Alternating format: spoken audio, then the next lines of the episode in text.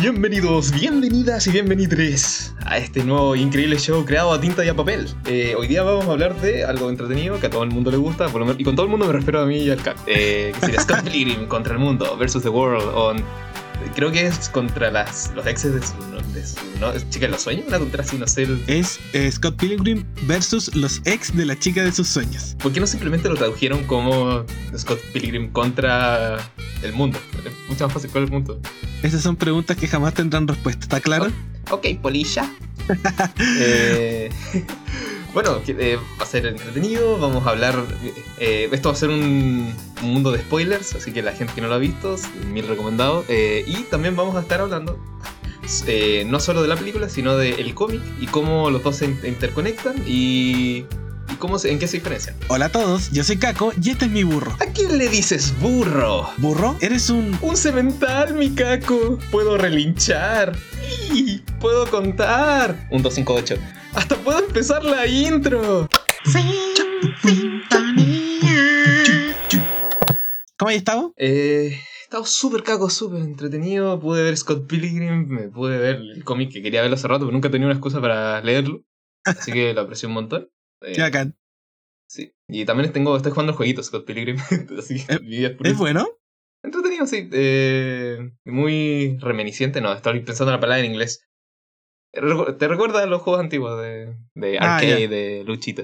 ¿Pero Eh, está basado igual en, en, en el cómic, en la historia del cómic o una historia Sí, sí, nueva? sí. No, no, es más, es más el cómic. No, sí, 100% el cómic a la película. Ah, qué bacán, qué bacán. Me gustaría jugarlo algún día. Eh, Ojalá, ojalá. Se puede jugar de a 4, así que podemos. ahí.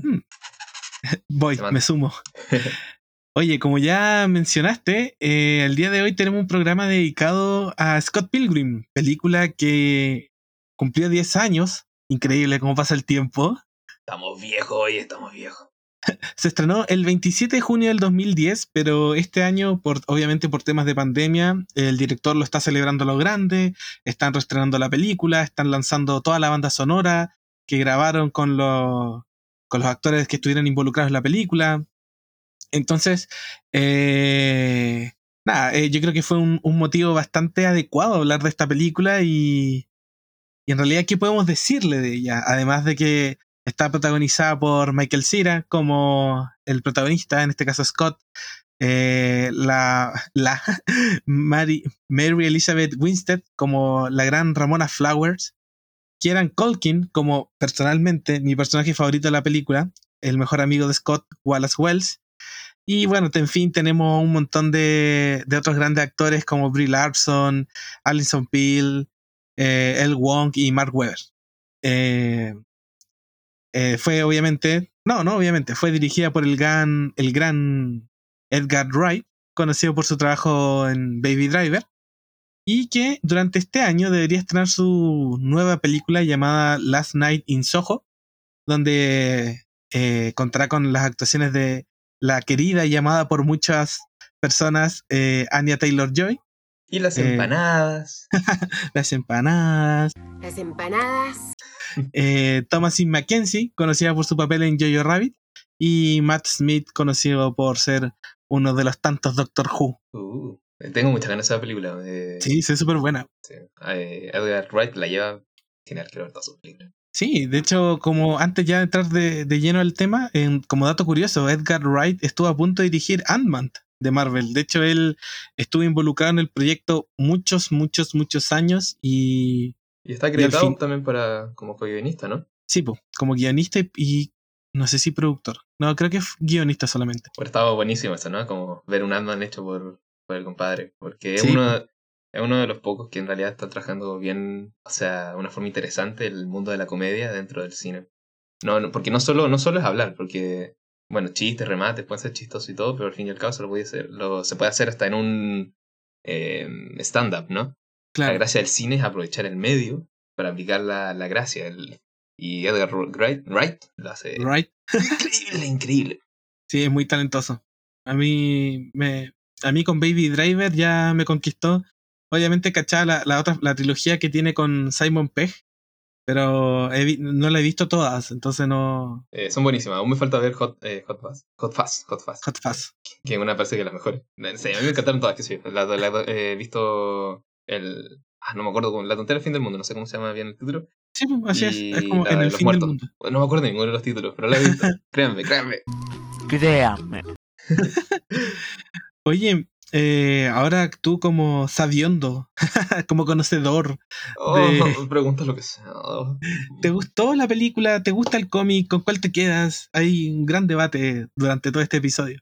Ah, vale. Eh, yo como conocedor oficial, déjame decirte mi opinión al respecto. No, eh, no sí, me, me, gustó un montón. Me, me ha gustado un montón la película y me gustó un montón el cómic. Que es interesante porque los dos son a pesar de que tiene muchas cosas poesía, que igual la película para mí es bastante fiel al cómic, excepto al final. Eh, a pesar de que son iguales, ¿no? Tiene mucho, eh, la, mucha fiel, fieldad, fieldad, ¿cuál es la palabra? Eh, similitud, no. Eh, la película. Se apega a su material original. Se apega al material original, pero el material original aún así tiene muchas cosas como que se desarrollan más. O sea, tiene cosas aparte, más que la película. Eh, así que cuando estás leyendo el cómic, en realidad estás como absorbiendo un poco más del mundo entero, de, de los personajes y todo. Así que está bueno, no, eh, se, siente, no se siente repetitivo. Lo que es, genial. Yo siento que en, cuanto como al apartado visual que tiene la película, como efectos de videojuegos que uno va viendo, es increíble. Eh, rompe mucho como que de repente estáis viendo la película de Scott al principio, lo veis saliendo con Knives, y desde el minuto uno tú ya te das cuenta que em, Edgar Wright ocupa, eh, y durante toda la película, eh, ciertas como obviamente guiños al, al, mismo al material original, ¿cachai? De repente cuando muestran la pieza que tiene con Wallace y, e indica qué es de Wallace y qué es de Scott. Eh, eh, insisto un poco en esta como temática de videojuego que te mencioné, ¿cachai? Sí, eh, mira, eh, mucho del estilo que fue hecho en la película, se, totalmente se lo, yo creo que se le acredita al, al creador del sí. cómic. O'Malley, algo así. Eh, el creador del cómic. Brian sí. Lee O'Malley, ¿no? Brian Lee, no sé. Ah, eh, Brian Lee O'Malley, sí. Sí, porque cuando estaba viendo cómic vi que muchas de las cosas como súper creativas que se hacen en la película también aparecen en el cómic. Así que sí. me pareció muy, muy entretenido eso, que, que era como una, un cómic muy bien, muy bueno para Edgar Wright que lo pudiera ocupar. O sea, era, era perfecto.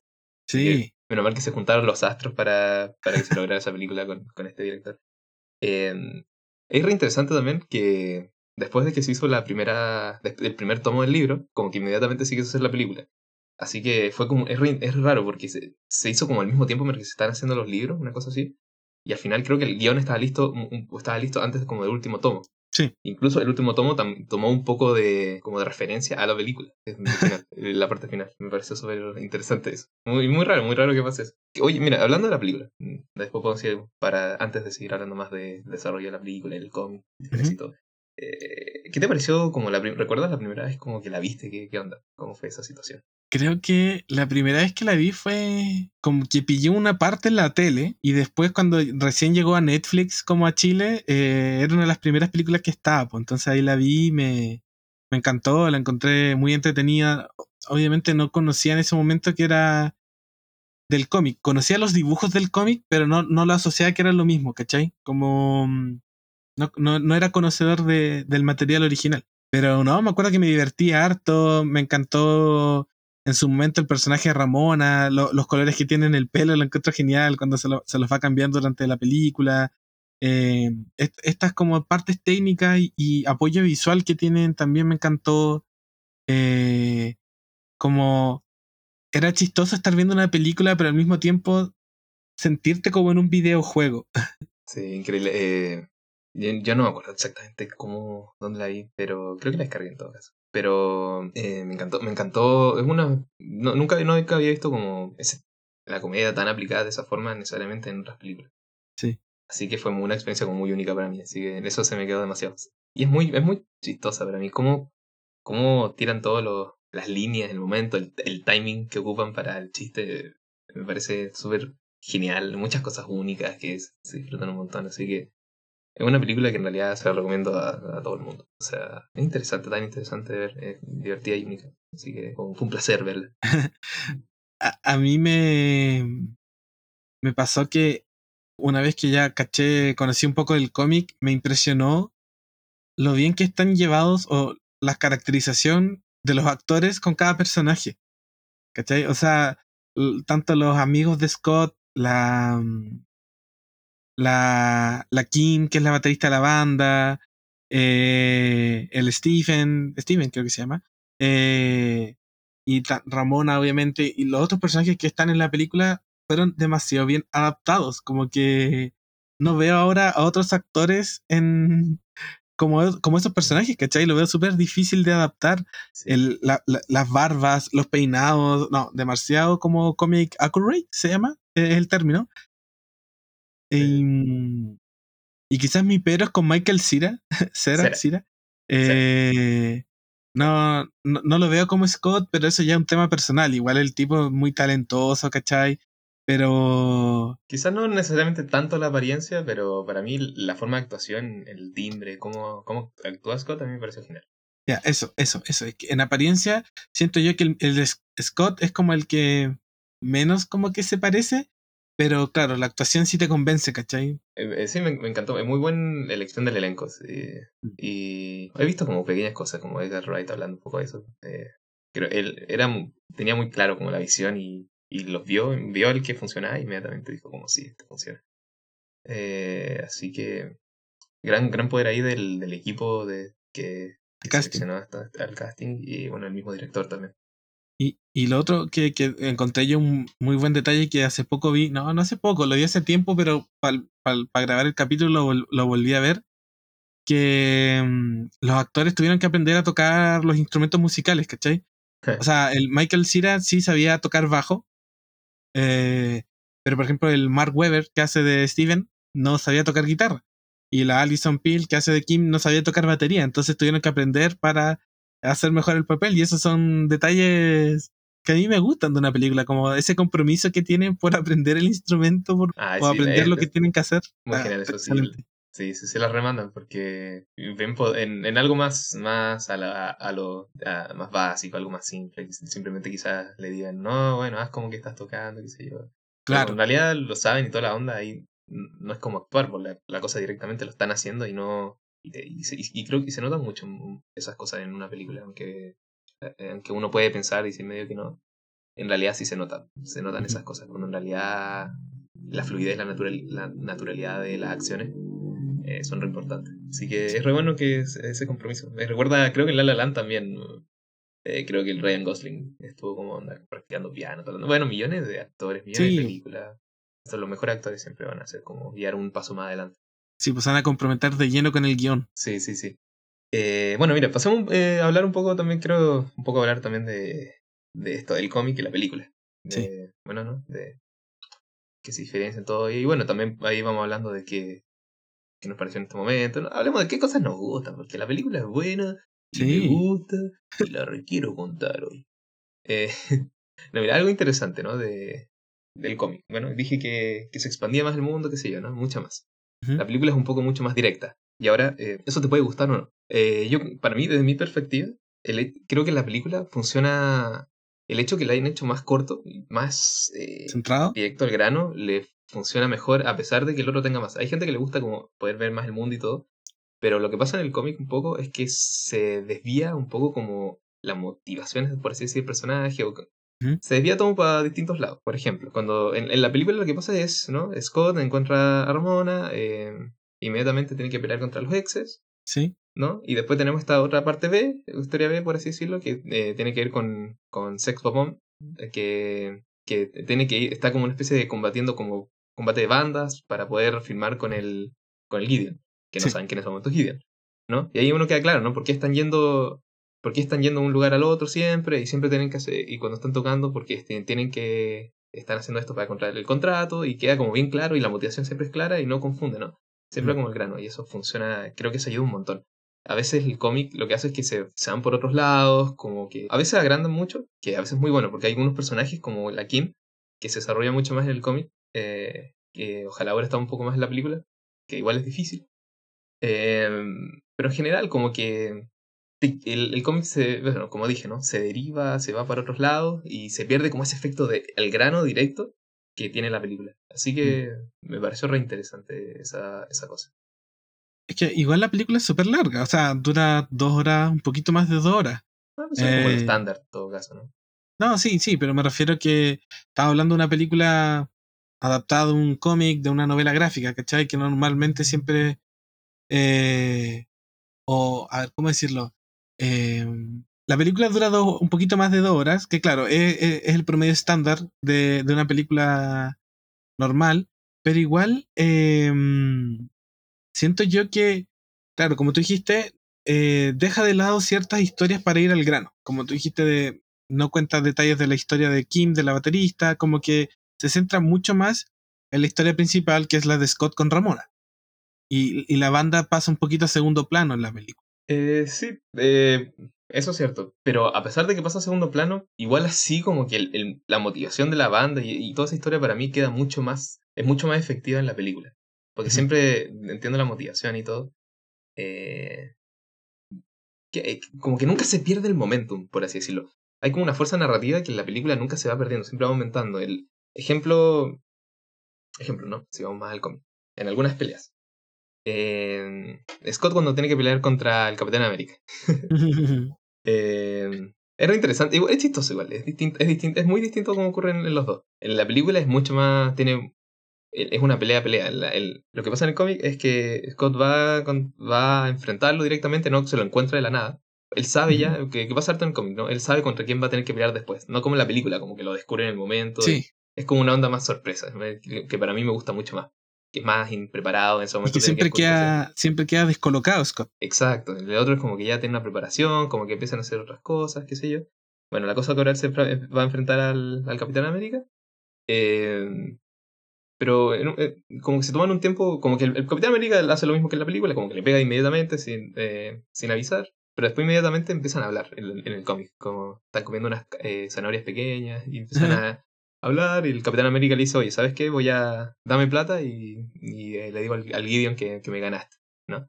Ahí el, y el Scott le dice que es, este, que, que es un tipo vendido y, eso le enoja al Capitán América. Pero en vez de pelear directamente, el, ahí Scott, inmediatamente le dice, oye, tírate por allá y a ver si eres tan genial. Y ahí él y inmediatamente muere, ¿no? La película es, es, distinta. Empieza la pelea y ahí Scott muestra sus habilidades de... Aparece esta cosa de los, de los extras. De los dobles de acción. Sí, eh, y ahí tiene que ganarle, y, pero aún así el, otro es mucho más potente, mucho más poderoso, y Scott logra usar su maquinación, que es algo que la película hace muy bien, ¿no? Mm. Que es, eh, Scott, eh, a pesar de que quizás no es tan poderoso contra, contra sus enemigos, tiene una forma de, de, ganarles intelectualmente, quizás, o tiene una buena forma de improvisar, que ahí es cuando le muestra la, cómo le gana al, al actor muy, muy entretenido. Eh, funciona eh, funcionó mucho más eso para mí en la película porque es como siempre aumentando hasta que logra tirarlo al suelo. El otro es como medio anticlimático incluso, esa, esa lucha que tiene. Que no, no soy fan de, eso. A, mí me gusta que, eh, por ejemplo, en cuanto llega el primer ex de Ramona, que es el Patel, creo que es. Sí, Matthew Patel. Sí.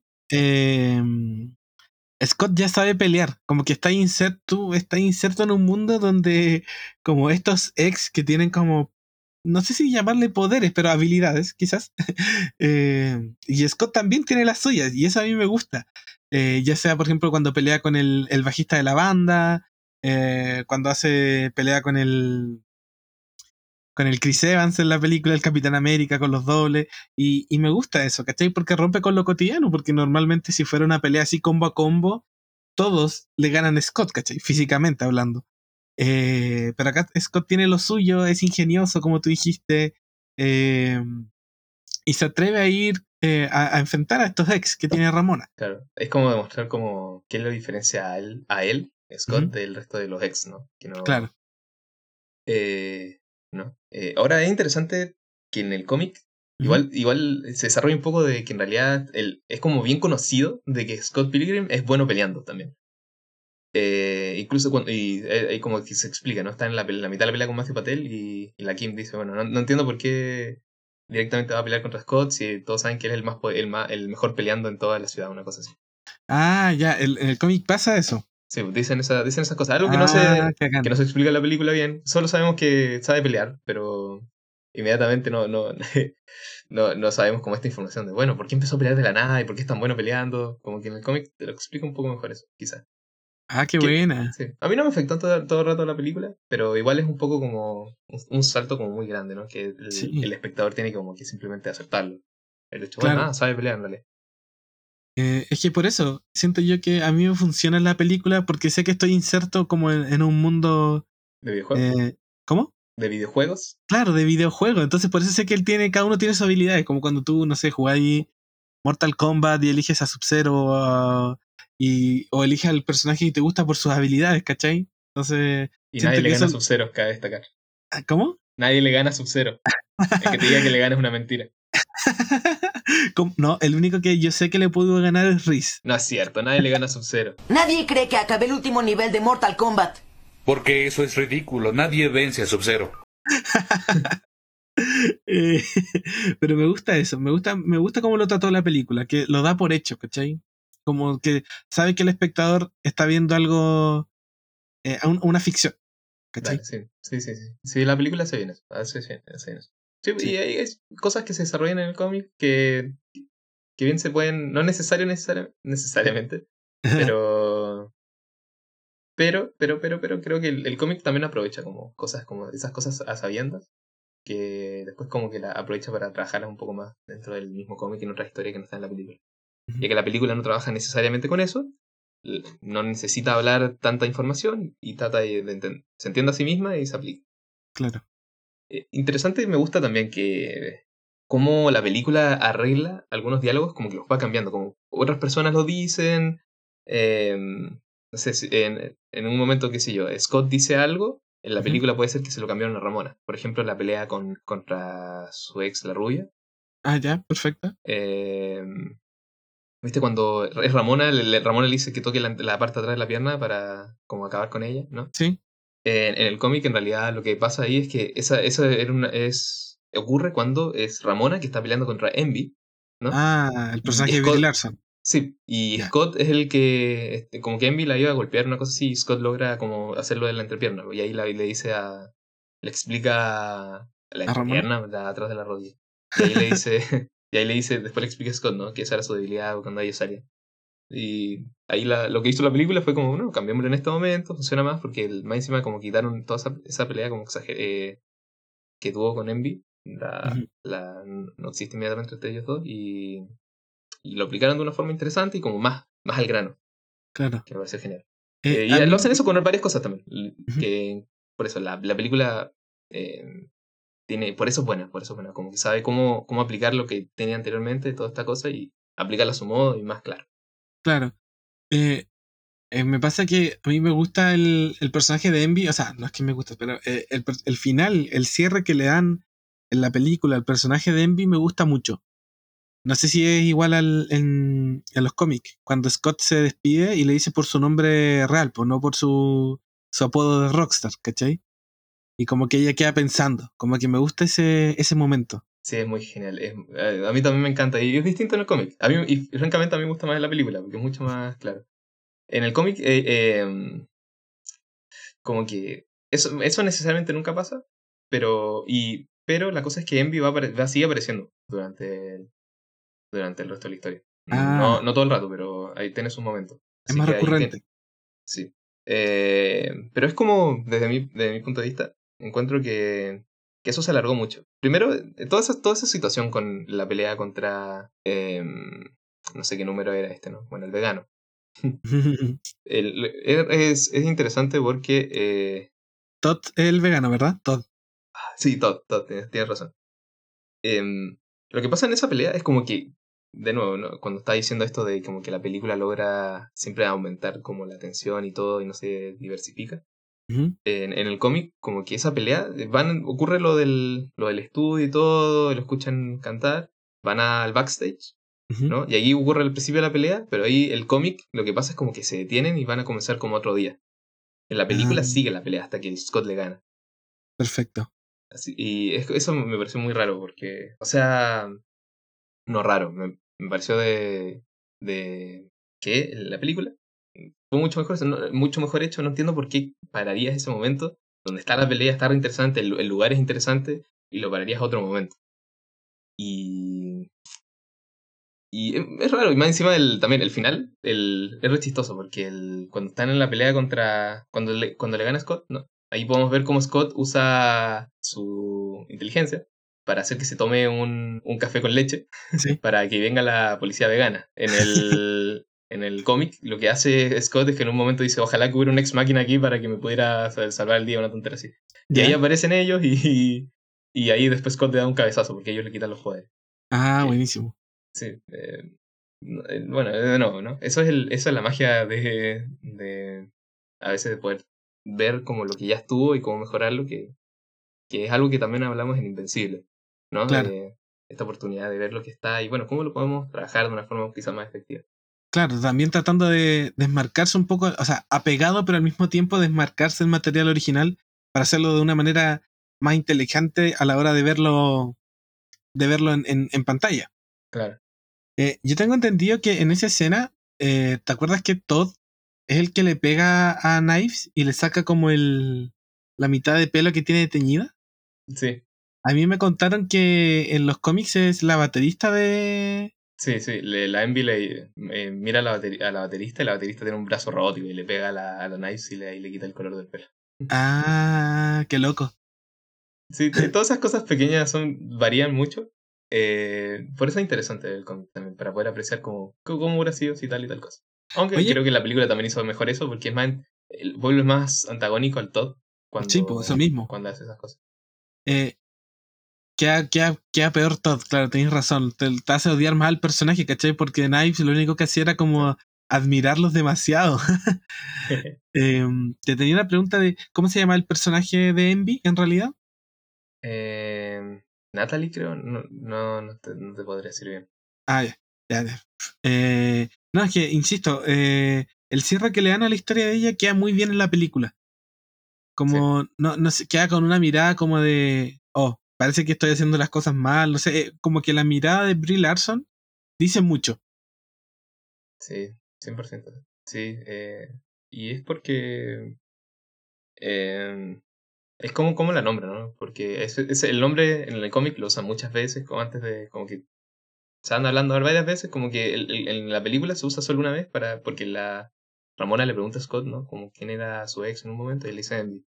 Pero después como que ese nombre no se ocupa hasta el final donde, donde Scott la nombra a ella así. Claro. Y ahí es como, le, le recuerda un poco como al, al pasado, ¿no? Este, un pasado donde no era, no tenía todo esto, exageración de este mundo muy de plata, de fama, que, que eso te muestra, ¿no? Que al, que al final esta tipa en realidad está un poco exhausta también cuando, Mm. cuando Scott usa eso. Así que lo, una buena forma de haberlo resuelto. Sí. Oye, eh, ¿qué, más, ¿qué otra cosita diferente tiene el, el cómic a la película? Eh, bueno, sí, está. eh, ah, el, el tiempo ocurre muy distinto. En la película ocurre quizás como en semanas, una semana, Bueno, doce, no sé. Claro. Y el, y el cómic ocurre en, un tra- en el transcurso de un año. Así que ahí Ah, puedes ver, mucho más. ahí uno, por eso uno puede ver cómo, cómo van desarrollándose estos personajes, cómo se desarrollarían si estuviera pasando más tiempo. Claro. Varios de los personajes en el cómic se desarrollan eh, mucho más. eh, por lo menos, como se puede ver como una transformación mucho más clara. Knives pasa de esta, ¿no? De esta chica como media incluso psicópata en cierto momento, hasta como, hasta ya que se vuelve un adulto como ya bastante como clara, bastante clara de su vida, de ya no, como logra como sacarse un poco Scott de la cabeza, sacárselo de Ujú. la cabeza, de seguir adelante. Eh, también el Steels, también pasa de... Tiene toda su trayectoria, termina incluso descubriendo que en, en el cómic que termina así, que era homosexual. Que aparece Ah. como al final, al final. Muy La dura. inesperado. Sí, en realidad muy La, inesperado. la banda se separa incluso. eh, Ah, no se quedan con el, con el joven Neil. no, no, no. A mí me gustó más eso de la película en todo caso. Sí. Siento que funciona mal. Mm, Perdón, siento que funciona mejor. Eh, así que eso, eso es, es genial en todo caso. Eh, Como, a pesar, es interesante, ¿no? Que pasa en Mm. Sí. alto tiempo porque podemos apreciar esto. Pero a ver, eh, que, que- a mí, por ejemplo, otra cosa que yo destaco mucho de la película son los momentos musicales que tienen. Eh, cuando, por ejemplo, parte la película y Scott toca con la banda y, y hay como una toma con la cámara, que la cámara se va alejando, alejando, alejando, y tú vas viendo acá como la, la, la espalda y la, la, la parte trasera de la cabeza de Knives y del joven Neil, y tú vas viendo que la banda está súper lejos, está súper lejos tocando la canción mientras salen los títulos iniciales, y después, pum, te- todo como que se ordena de nuevo y, y ves toda la normalidad. Pero siento que, no sé, pues cuando la cuando se presenta la banda la Brie Larson en, y toca la canción esta eh, Black Sheep, que se llama la original, también siento que, que queda muy bien. eh, no sé, ¿te gustan a ti esos momentos de, de la banda Sí, sonora? Sí, obvio, porque, eh, el, porque el, el mundo de la música es súper importante dentro de la historia. Eh, y creo que gracias, el poder eso de la película es que cuando en realidad estás escuchando la música y cómo te crea, en realidad te crea algo muy distinto. Creo que Sí. eso es mucho, mucho más poderoso dentro de la película que en el cómic. En el cómic simplemente lo escuchas cantar de- en, en la primera canción, que es distinta a la, a la que se ocupa en la película. ¿Mm? Eh, eh, te, le ponen las notas para que alguien si quiere tocarla la, la toca, pero, pero nada más que eso. La película, que es otro medio, ¿no? Que te permite el sonido, te aumenta demasiado se- para alegrar esa onda con punk rock, no sé cómo Sí. describir el género. Eh, re poderoso y bien hecho, bien hecho y interesante como se ocupa. Uno, uno lo disfruté mucho en la película, en realidad. Eh, hay, hay un momento que a mí me da mucha risa en la película, que es cuando van a buscar al. al. al Lucas, es el Capitán América, ¿no? ¿Lucas se llama? Ah, no me acuerdo. Bueno, van a buscar al personaje de Chris Evans. eh, y dicen, ¿por qué están grabando una película en, en Canadá? ¿Quién grabaría una película en Canadá? Y me da mucha risa porque la película es grabada en Canadá, entonces no sé si Ah, es como un chiste que encuentro que está muy, muy, muy bien planteado en la película. sí, 100%. No me acuerdo si eso está en el cómic, pero hay muchos, muchos chistes que también se agregan adentro de la película que funcionan re bien. Sí. Así que ahí se demuestra como el poder también de Edgar Wright y, y de los O sea, en el mismo personaje que hace el hermano de Macaulay Culkin, po, el- en Wallace. Yo siento, para mí es el mejor personaje de la película porque, o sea, obviamente es el alivio cómico, es un poco... eh, no, no, no, no, no quiero decir pesado, pero es como... ¿Sarcástico? Sí, eso, eso era la palabra. Muchas gracias. Es, es muy sarcástico y me encanta cómo lo hizo el, el actor en este caso. Eh, me, me mata la risa todos sus momentos, cuando molesta al Scott, cuando, no sé, en un momento él llega curado a la casa y, y el Scott le está contando que está saliendo con una niña de 17 años y él todo curado, tú no te das cuenta, le mandó un WhatsApp, o sea, un WhatsApp, un mensaje de texto a la hermana de Scott. Y instantáneamente la hermana le llama, ¿estás saliendo con una con una niña de Con niña. 17 años? Sí, muy buena esa tontera. Muy buen personaje. Sí. Incre- increíble. Es el, eh, un- plus gigante dentro de la historia en general del mundo de Scott Pilgrim. Eh, los personajes, en general, los personajes siempre tienen- son muy especiales y muy característicos. Me gusta también mucho lo que hace, que hace Aubrey Plaza. Ah, sí. eh, que prefiero la película en todo caso. Eh, Pero entretenida ese personaje como enojona, furiosa, que tiene. que está saliendo con el, con el guitarrista y como que están peleados por algunos se habían separado después fue él. Y que- Eh, y aparece en distintos lados dentro de la película, es siempre interesante y divertida verlo. Y que le censura los Lo insulta. los insultos y dice, ¿cómo haces eso? Eh, eh, ese personaje de la Aubrey Plaza también me da mucha risa en los momentos que le dicen como, ¿cuántos trabajos tienes? Porque trabaja en la cafetería, trabaja en la disquería, si no me equivoco. Eh, después está, está en la fiesta donde conoce a Ramona. Me encanta, me encanta ese detalle. Sí, eso, la película tiene. eh, tiene eso eso que es muy especial también. ¿no? Mm. Increíble. Así que bien por la película. Lo otro que a mí me llamaba la atención es que. Eh, no sé, pues, yo, yo te hablaba al principio de que a mí me costaba ver a Michael Cera como Scott. ¿Cachai? Y no sé si, no sé qué es. No sé si es porque quizás de apariencia física no, no me da eh, en comparación a los demás, ¿cachai? Que siento que están demasiado, demasiado calco al cómic. Y Scott no tanto. En- eh, físicamente hablando. Em, y después busqué y la mayoría de los actores, cuando grabaron la película, tenían la edad de los personajes de los cómics.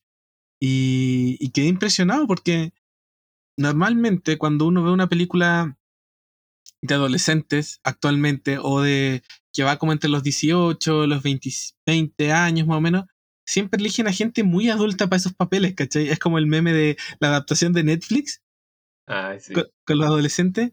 Entonces me, me estuve pensando mucho en, en, en que insisto en, en, el gran manejo que tuvieron con el casting de tener a estos cabros tan jóvenes, ¿cachai? Que de verdad representan a los personajes en edad. Que yo creo que eso es súper importante. Porque no es lo mismo tener a un tipo de 30 años haciéndote el papel, ¿cachai? Siento que mm, arruina un poco lo que tú ves. Sí, te saca de la verosimilitud de la historia. Sí, eso mismo. Totalmente. Eh, bueno, ¿qué más? ¿Qué más? Eh, ¿Parte favorita? ¿Qué, qué, es lo que te gusta de la película? ¿Cuáles son tus...? Ya, uno, bueno, ya te dije, el, el, el uso de...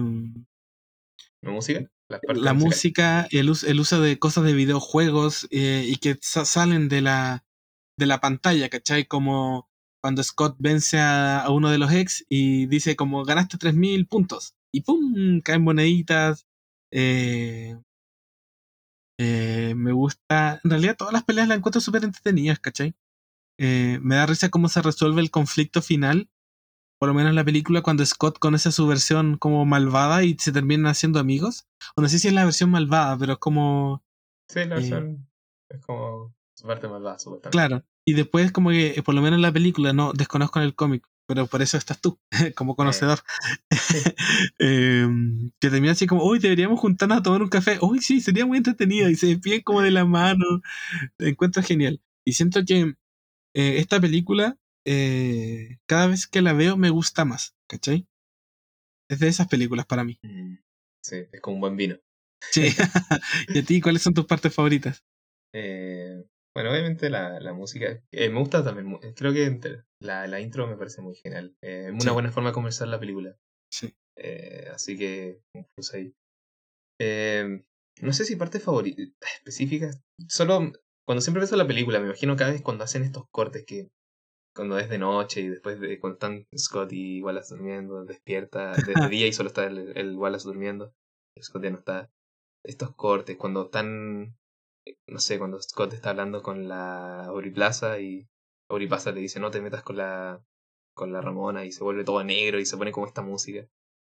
Todos esos pequeños momentos para mí cuando vi esa película eh, nunca nunca he visto en realidad como como apreciado como algo así dentro quizás del cine. Bueno, obviamente obviamente hay películas que hacen eso a su forma y todo, pero creo que aquí en la película ya que lo aplicaron tan bien, para mí cada vez que pienso en una película pienso en esas pequeñas cosas Mm. Esos cortes, esos punchlines, esas partes graciosas que usan, el timing. Y, y, lo amo, amo todas esas cosas cuando ocurren. Creo que esa le da como su, su toque original, originalidad, no sé, y único. Que hace que. Eh, ahora, si tuviera que elegir como escenas, escenas. Eh, ¿Qué podría ser? ¿Qué podría ser? A ver. Mmm. Hacer un corte aquí para, para dar mi cerebro algo. Mm. Bueno, obviamente la pelea con los, contra los, los hermanos japoneses. ¿no? Ah, sí. Genial esa tontería. Me gusta mucho la canción, que era la que también que se ocupó al principio. Eh, que, y todo el efecto, era entretenido ver ese efecto, como esa pelea de música. Eh, la canción es buenísima. Y que, y que más encima incluye a la banda de Scott, que no es Scott solo, ¿cachai? Claro, sí, sí, sí. Es, es, genial eso. Ahí como puedes ver como la unión que tienen ellos. Sí. Parece buenísimo. Ah, yo encuentro una genialidad, como tú decías, de estos cortes que de repente hace como de día, de noche, o de cuando, no sé, pues están durmiendo en la cama y despiertan los dos y se va sumando más gente al lado. Eh, hay una escena que cada vez que yo la veo me da mucha risa, que es cuando Knives va a ver a Scott ah, y Scott le dice a Wallace, dile que no estoy dile que salí. Y igual se abre la puerta y le dice como, no está Scott, y se ve Scott salir por la ventana. ese todo, puro poder de Edgar Wright ahí. Eh. Sí, totalmente. Eso sí, una de mis escenas que amo, amo esa escena. Muy graciosa, muy bien hecha, y ahí puedes ver cómo aprovechas el, el mundo del cine, yo creo. Sí. La salida de él es como una tontera. Podría haber salido de cualquier forma, pero eligió hacerlo chistoso. Es que eso mismo, el, el tipo es muy, muy talentoso. Eh, me pasó, por ejemplo, en Baby Driver, también, como paréntesis al capítulo, ¿cachai? El tema de la música, el tema de todas las escenas de persecución están muy bien logradas y, y claro, es como distintivo de este, de este tipo, ¿cachai? Como director. Sí, eh, eh, hay que agradecer eso porque porque no, todo, no todas las películas buscan arriesgarse un poco en eso, porque es, es, difícil hacer esas cosas. Mm. Requieren en realidad de gente talentosa. Eh, así que eh, no, por eso no todos lo hacen. Es, más complicado, requiere más tiempo pensar, más creatividad. Y hay simplemente gente que prefiere hacerlo a lo seguro y te tira como estas cosas rápidas. Bueno, hagamos todo rápido, que al final termina perjudicando las películas, sobre todo en comedia o películas en general en realidad. Así que qué bueno que esté gente como Edgar Wright, eh, toda esta gente creativa que trabaja con él, que, que, permita, que nos permita poder apreciar esas cosas. Sí. Eh, hay, hay, otra cosa que, que me pasa que mm, siento que yo sigo mucho a un youtuber que es muy fanático de esta película y que él eh, se fue a intercambio a Canadá, a Toronto, para conocer también los lugares donde se grabó. Entonces, siento yo que eh, también el uso de Canadá como ciudad, Toronto en este caso, es súper importante, ¿cachai? O sea, el frío que hace, lo, notáis, ¿cachai? Eh, de repente los puntos característicos que tiene la ciudad, me da mucha risa porque, eh, de nuevo, en la escena de... Mm, de... Ah, de, de la... Con, donde enfrenta al Capitán América, eh, hay un momento en que tienen como una pantalla gigante donde tienen como, creo que edificios de Nueva York. Te invento, se ve como el Empire State, se ve como una toma aérea, ¿cachai? Y Scott, no sé si Scott, el Capitán América, sale volando por ahí, se rompe y automáticamente se ve como el edificio, uno de los edificios como más importantes que tiene Toronto, que es como una aguja. Oh, no me acuerdo de eso. Pero, eh, o sea, no me acuerdo si era así la escena, pero lo tengo en mi mente así. Y, y, me parece muy, muy curioso ese que se ve como Nueva York, pa, se rompe y se ve Toronto, así como el... Ah, eh, eh, es cuando lo tira como por una lona, ¿no? Sí, por la lona, exacto, exacto. Ah, dale, dale.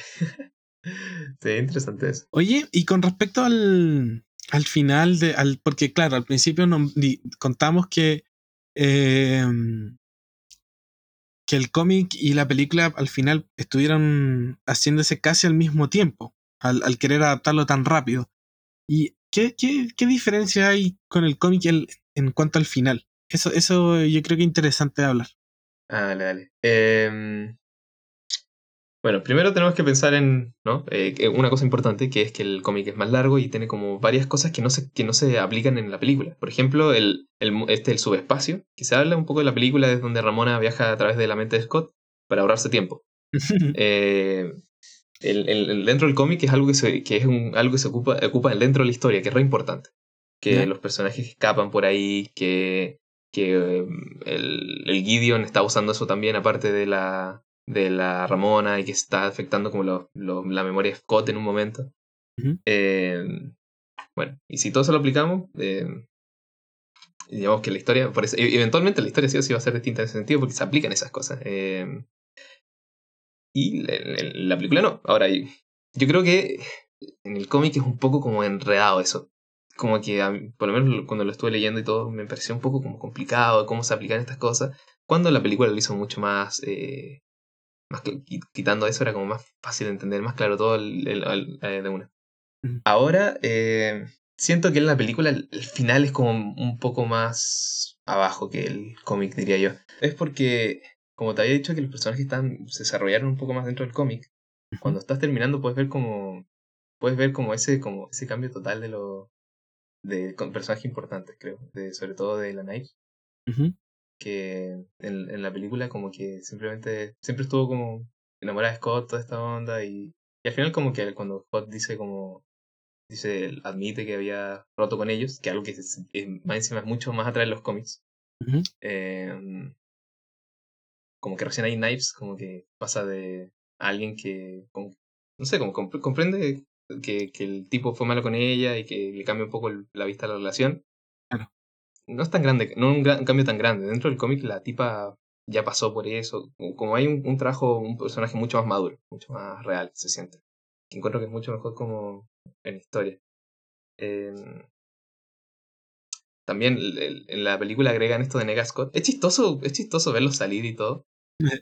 Em, pero es muy innecesario ponerlo ahí porque no. Ya terminó la pelea, ya estamos. Ya, ya terminó el clímax de todo y después estamos bajando. ¿Por qué vamos, crean esta como eh, una supuesta otra pelea que igual termina siendo un chiste. Quizás no era necesario. Dentro del, dentro del cómic se ocupa como... eh, también está el, el Nega Scott, que, pero se ocupa, es como un, un instrumento que se ocupa para que Scott logre eh, tener esta...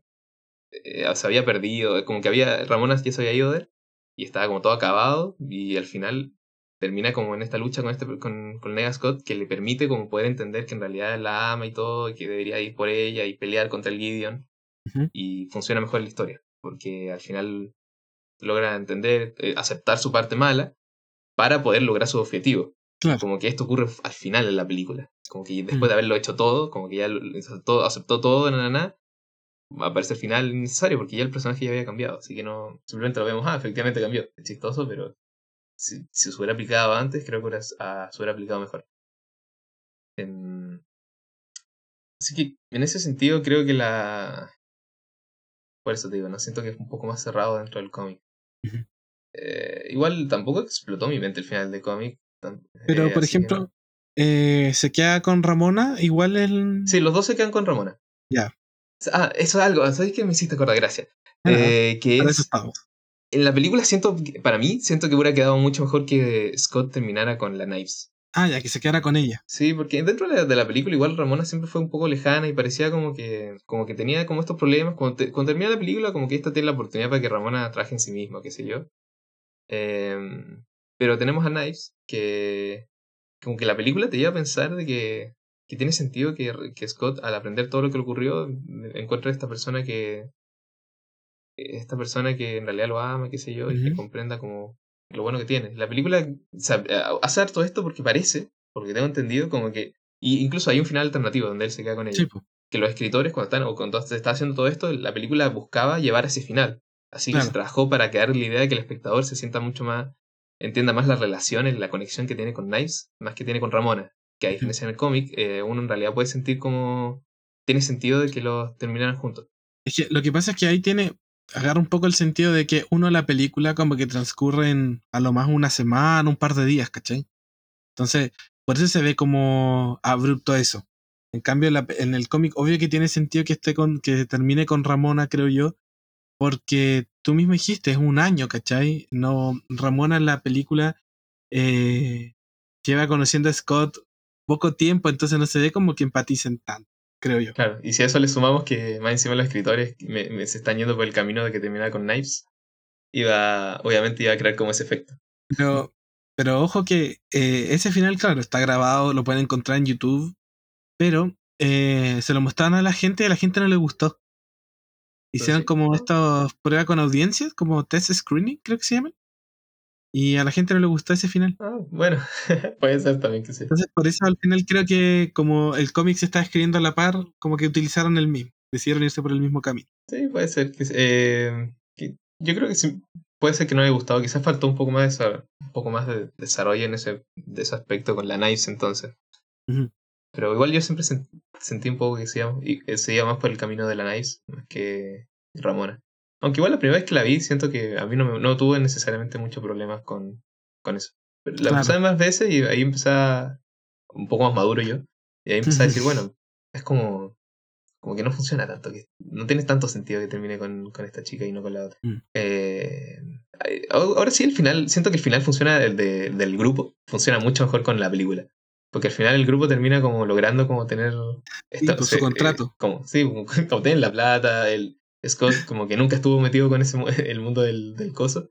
Como Mm. que le da la. como que John eh, cambia papel con John Neal, ¿no? El joven Neal. No, en ese momento pasa a ser Ah, Neil. Neil.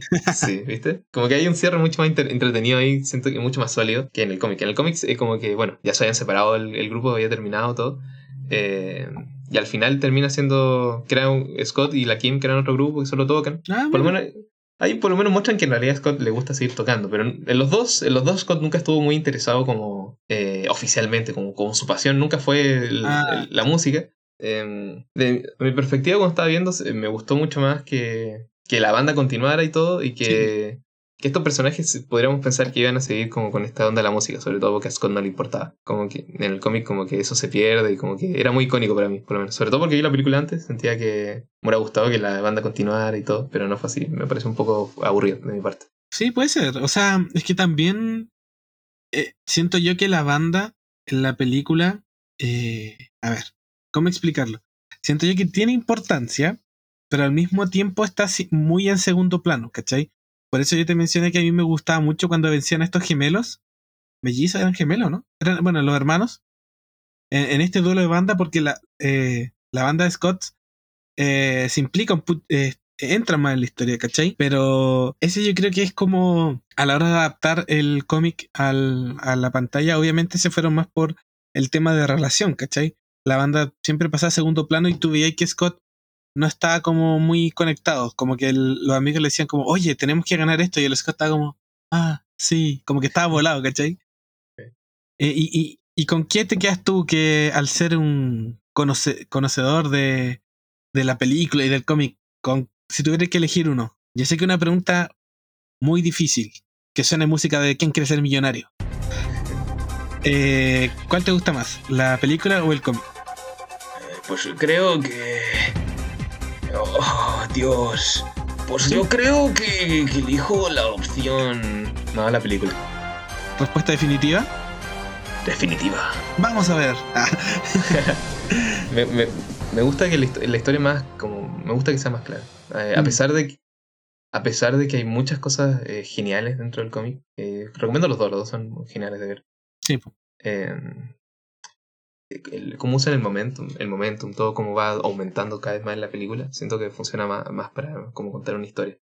Eh, si algo, siempre es la onda, ¿no? Si, si no, si no aporta más, ¿no? A quitarlo, para mí siempre creo que eso ayuda demasiado a la historia y creo que la película ayudó un, un montón a eso.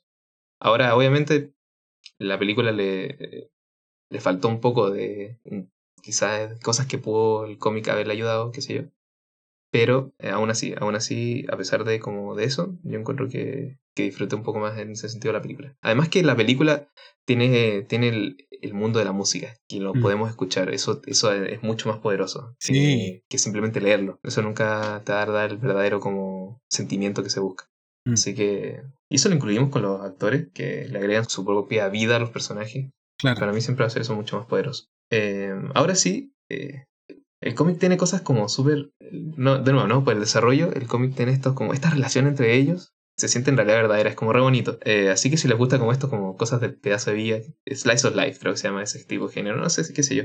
De relaciones qué sé, entre personas, además de la comedia, eh, 100%, 100% recomiendo ver el, el cómic, leer el cómic. Pero película, opción película. O, si quieren, juegan el videojuego. También, sí, le gusta eh, no pescar mucho nada, pero le gusta como la, la animación. No, digo, la, la- los personajes. Es un, un buen medio también. Me pasa que no puedo creer que la, la película ya haya cumplido 10 años, weón. Como Sí. que eh, 2010 yo estaba en primero medio.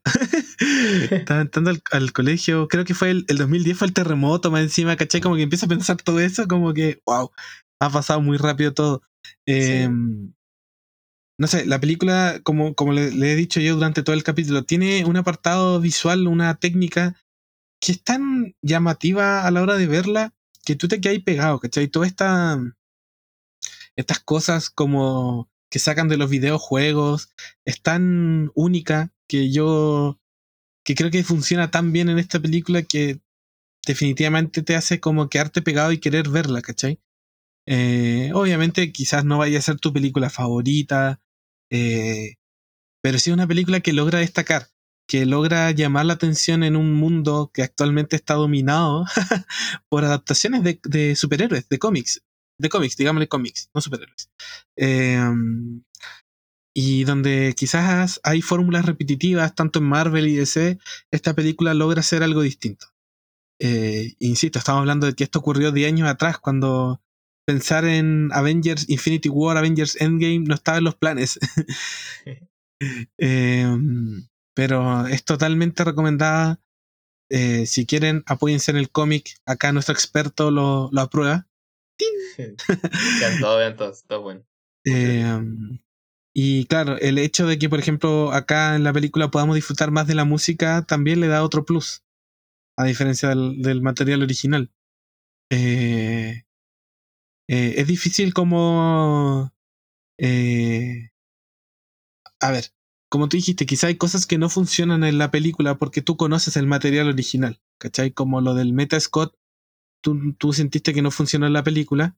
Eh, si tú la ves solo, quizás sí te hace sentido, ¿cachai? Eh, que, eh, yo lo, igual yo vi a esa persona, eh, yo vi la película primero y un Mm. año después vi el coso, así que em, todo depende, es que de- depende de, de tu, de tu- Yo lo vi cuando era chico, así que no me dio mucha importancia, me gustaba mucho Ramón y quería que terminara junto con ella, no, no, no lo pensé tanto como dentro de, de la historia. Mm. Eh, pero que sea, si te gusta, te gusta, si no te gusta, no te gusta. Em, ¿Qué más? Eh, lo que pasa es que para mí es difícil hablar como de. mm, como de cosas malas de la película, porque creo que es como. O sea, yo insisto, no va a ser la mejor película que vaya a ver, ¿cachai? No va a ser una película que vaya a ser eh, con muchos premios, eh, pero es una película que te va a entretener. Yo sí la diría premio, es re buena la película. claro, pero esa es nuestra, nuestra perspectiva, ¿cachai? La mejor Eh, de todas. son- Ah, la la mejor objetiva. adaptación. Lo mejor de lo, me- lo mejor de lo mejor, señor, como dice Forrest.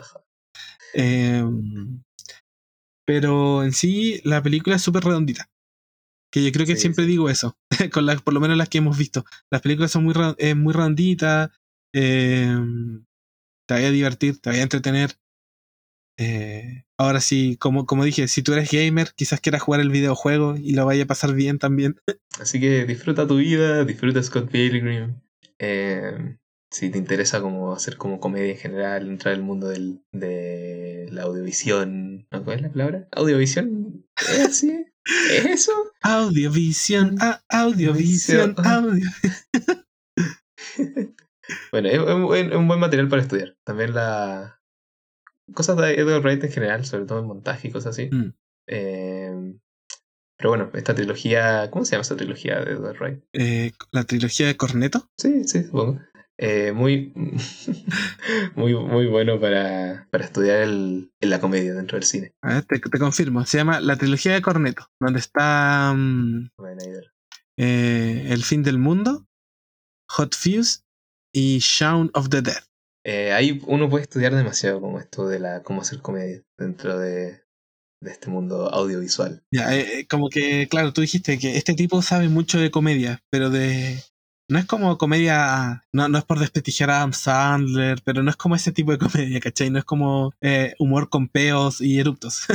Es, es, aplica mucho más como el medio, eso es lo importante. Así Mm. que, como, como ya había dicho, ¿no? Así que eso es lo que hace bonito. Así que, qué sé yo. Si saben más películas así, coméntenlo en los comentarios, denle me gusta. Sigan a nuestras redes sociales. Estamos en todos lados. Nos pueden encontrar en Facebook, Twitter, Spotify, eh, YouTube, Instagram. Eh, MySpace. eh, creo que está el, muerto el MySpace. closet de tu hermano. El, tu Tamagotchi, si te metías tu Tamagotchi, vamos, vamos a encontrarnos ahí también. No, pero en serio, eh, nos pueden buscar, nos pueden seguir, nos, puedes nos pueden comentar las fotos, los mismos, eh, los mismos capítulos los estamos subiendo a YouTube. Estamos subiendo. eh, mi compañero hace un compilado de los mejores momentos de cada capítulo que quedan excelentes eh, y que se los recomendamos que los vayan a escuchar. Y agradecerles también por seguirnos que, y escribirnos por interno, así como, ¡ay, que estuvo bueno el capítulo! Nos pueden comentar también en, el- en los videos de YouTube o en las fotos de Instagram también para nosotros estar más conectados con, con lo que a ustedes les gustaría escuchar próximamente. Bueno, nos despedimos, gente. Disfruten de la vida, disfruten de la música. eh, la vida es corta, se van a morir todos. Todos, todos tus seres queridos van a desaparecer, así que eh, anda a abrazarlos. Nunca los suelten, incluso si tienen esposas, pongan, no, no de casados, sino esas esposas de policía. Se ponen las muñecas, ¿no? Para que nunca escapen, nadie. Y vean Scott Pilgrim. Sí, también, también puede ser, ¿por qué no? Nos vemos, gente. Cuídense. Hasta luego, hasta luego.